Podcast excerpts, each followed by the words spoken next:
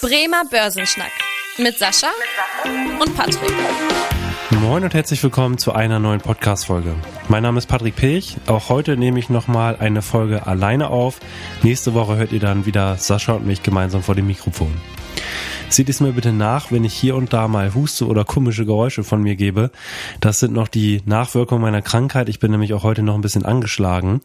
Zudem ein Hinweis, das Planspiel Börse der Sparkassen hat gestartet. Ihr könnt aber jetzt auch handeln an der Börse mit äh, fiktivem Geld und auch, natürlich auch Preise gewinnen. Informationen findet ihr unter planspiel-börse.de. Nun aber gleich rein in die Folge, bei der es natürlich auch um den Krieg in Israel geht, der unglaublich viel Leid mit sich bringt. Hier in der Folge lege ich aber den Fokus auf die Börse und Wirtschaft. Bitte habt also Verständnis dafür, wenn ich hier nicht auf die politische Ebene eingehe. Unsere Zahl der Woche lautet 15 Prozent. Unser Thema der Woche. Wie hat denn eigentlich die Börse auf den Krieg in Israel reagiert?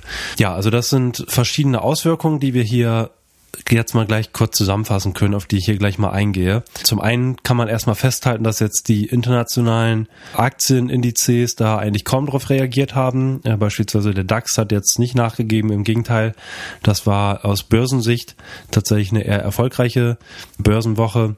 Allerdings sieht man hier und da schon Auswirkungen. Beispielsweise beim Goldpreis, da kommt man eben sehen, dass der Goldpreis zugelegt hat. Das ist ja klassischerweise so, wenn es eben Krisen gibt oder irgendwelche politischen Unruhen, dass der Goldpreis da immer als eine Art, eine Art sicherer Hafen dient und dann die Nachfrage steigt. Deswegen der Goldpreis eben ansteigt. Was man auch sehen konnte, dass der Ölpreis angestiegen ist um rund vier Prozent. Und das ist eben eine ja, schon eine, eine deutliche Auswirkung, die man hier sieht. Ansonsten, wenn wir mal auf den Anleihenmarkt blicken, da sind die Renditen sogar gesunken, äh, was eben heißt, dass die Anleihenkurse gestiegen sind. Also gar nicht mal so, dass es da fallende Anleihenkurse gab oder sonstiges, sondern auch da eher die Flucht quasi äh, in den Anleihenmarkt. Das heißt, die Rendite ist äh, zurückgegangen aufgrund der Nachfrage. Das hat allerdings eher damit zusammengehangen, dass es einige positive Aussagen der US-Notenbanker gab, über den weiteren geldpolitischen Kurs. Da gibt es eben jetzt die Hoffnung, dass die Zinsen nicht mehr so stark steigen oder tendenziell ja erstmal äh, relativ stabil bleiben, was natürlich für den Anleihenmarkt da ähm, von entscheidender Bedeutung ist. Was man beim Aktienmarkt ersehen konnte, sind jetzt einzelne Auswirkungen auf einzelne Aktien und Branchen. Äh, beispielsweise kommt man natürlich sehen, dass israelische Aktien zum Teil auch deutlich am Wert verloren haben und die Rüstungsaktien eben zugelegt haben weltweit. Also ähm, beispielsweise hier ein Beispiel aus Deutschland. Die Rheinmetall-Aktie konnte rund 12 Prozent zulegen seit einer Woche oder auch Northrop Grumman äh, auch 12 Prozent. Ein US-Rüstungskonzern, der im Kriegsschiffe, Kampfflugzeuge, Drohnen und so weiter herstellt.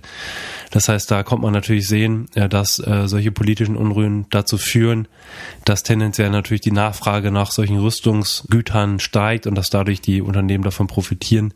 Genau ansonsten ist aber die Bedeutung für die Weltwirtschaftsentwicklung, muss man sagen, aktuell noch unklar, weil eben auch noch natürlich die Gefahr besteht, dass es irgendwie weitere Eskalationen, weitere Konfliktherde gibt. Das heißt, da ist noch viel Unklarheit und da bin ich auch ehrlich gesagt überhaupt nicht der Experte, da irgendwas zu sagen. Ansonsten vielleicht einfach mal der Blick in die Historie.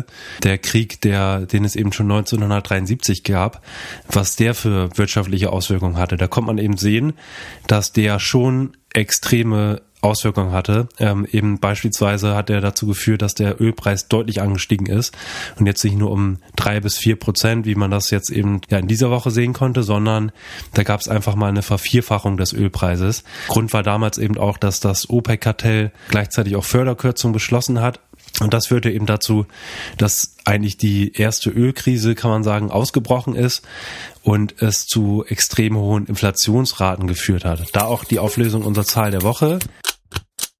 Die 15 Prozent war dann eben die Inflationsrate in Deutschland 1973. Da sieht man eben die extreme Auswirkung der ähm, eines Anstieges des Ölpreises, weil der Ölpreis auch ja einerseits direkte Auswirkungen hat aufs Tanken und so weiter, aber auch indirekte Auswirkungen auf andere Güter, wo Öl eben verarbeitet wird. Ein ähnliches Szenario, da ist heute eher nicht zu erwarten, da es mittlerweile eben auch so ist, dass ja diese Bedeutung des OPEC-Kartells abgenommen hat, weil beispielsweise auch die USA und andere Länder, die gehören nicht dem dem OPEC-Kartell an und ja, fördern auch viel Öl und damit hat eben der Marktanteil der OPEC äh, abgenommen im Vergleich zu 1973. Was man auch aber sehen konnte, dass eben jetzt nicht nur der Ölpreis angestiegen ist, sondern auch der Gaspreis. Das hat allerdings damit zu tun gehabt, dass es einen Schaden an der Pipeline zwischen Estland und äh, Finnland gab. Äh, da liegt eben der Gaspreis am Terminmarkt um 30 Prozent zu für ähm, den Kontrakt. Das heißt, da sieht man auch direkte Auswirkungen auf die Energiepreise. Genau, wir halten euch natürlich in den nächsten äh, Wochen auf den Laufenden, wie die Auswirkungen hier auf die Börse und Wirtschaft sind, ob es da neue Entwicklungen zu gibt. Das Börsenwetter. Ja, da möchte ich nochmal auf ein paar aktuelle News eingehen, beispielsweise auf den Birkenstock-Börsengang, den hatte ich ja schon mal äh, vor ein paar Wochen angekündigt. Ja, der lief relativ enttäuschend, muss man sagen, der Börsenstart. Der Aktienkurs startete bei 41 US-Dollar in den Handel, ja, rund 11 Prozent unter dem Ausgabepreis. Was jetzt also eben ja nicht so erfreulich war. Auch eher schlechte Nachrichten gab es vom Luxusgüterkonzern aus Frankreich, LVMH, mit Marken wie Louis Vuitton und so weiter. Da lief das dritte Quartal schlechter als erwartet. Die Umsatzentwicklung liegt jetzt nur noch bei neun Prozent anstatt bei 17 Prozent wie in den beiden Quartalen zuvor.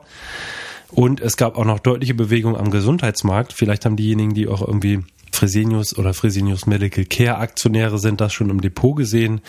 Da ging es eben deutlich nach unten. Fresenius Medical Care 16% Abschlag, Fresenius 9% Abschlag in dieser Woche. Fresenius eben quasi ja indirekt die Auswirkung, weil Fresenius mit ein Drittel an der Firma Fresenius Medical Care beteiligt ist. Und Fresenius Medical Care eben im Bereich Heilung von äh, Nierenerkrankungen und Bereich Dialyse äh, tätig. Und da hat jetzt der dänische Konzern Novo Nordisk Ergebnisse vorgelegt, eigentlich für ein Diabetesmittel, welches aber auch bei Nierenerkrankungen helfen soll. Und das hat eben dazu geführt, dass eben die Konkurrenz hier, Fresenius Medical Care, abgestraft wurde äh, an der Börse. Das heißt, da die direkten Auswirkungen zu sehen. Das heißt, da einfach mal ein kurzes Update. Nächste Woche dann wieder eine etwas ausführlichere Folge, wenn Sascha und ich hier wieder zusammenkommen. Diese Woche nur ein kleines Update, ähm, eben aufgrund äh, meiner äh, Krankheit.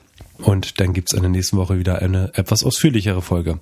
Wenn ihr Fragen habt, wenn ihr Themen habt, wenn ihr ja irgendwelche ähm, Themenwünsche habt, auch für die weiteren Folgen, dann schreibt uns gerne eine E-Mail an podcast.sparkasse-bremen.de. Und ansonsten freuen wir uns sehr, wenn ihr dem Podcast folgt, wenn ihr auch eine Bewertung da lasst, an Freunde und Bekannte weiterempfehlt. Und ich freue mich, wenn ihr dann auch in der nächsten Woche wieder einschaltet. Bis dahin, tschüss.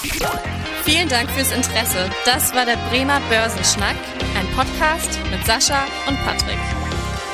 Noch ein kurzer Hinweis und an dieser Stelle liebe Grüße aus der Rechtsabteilung. Die gesprochenen Inhalte bilden die persönliche Meinung der handelnden Person, also in den meisten Fällen von Sascha und mir wieder.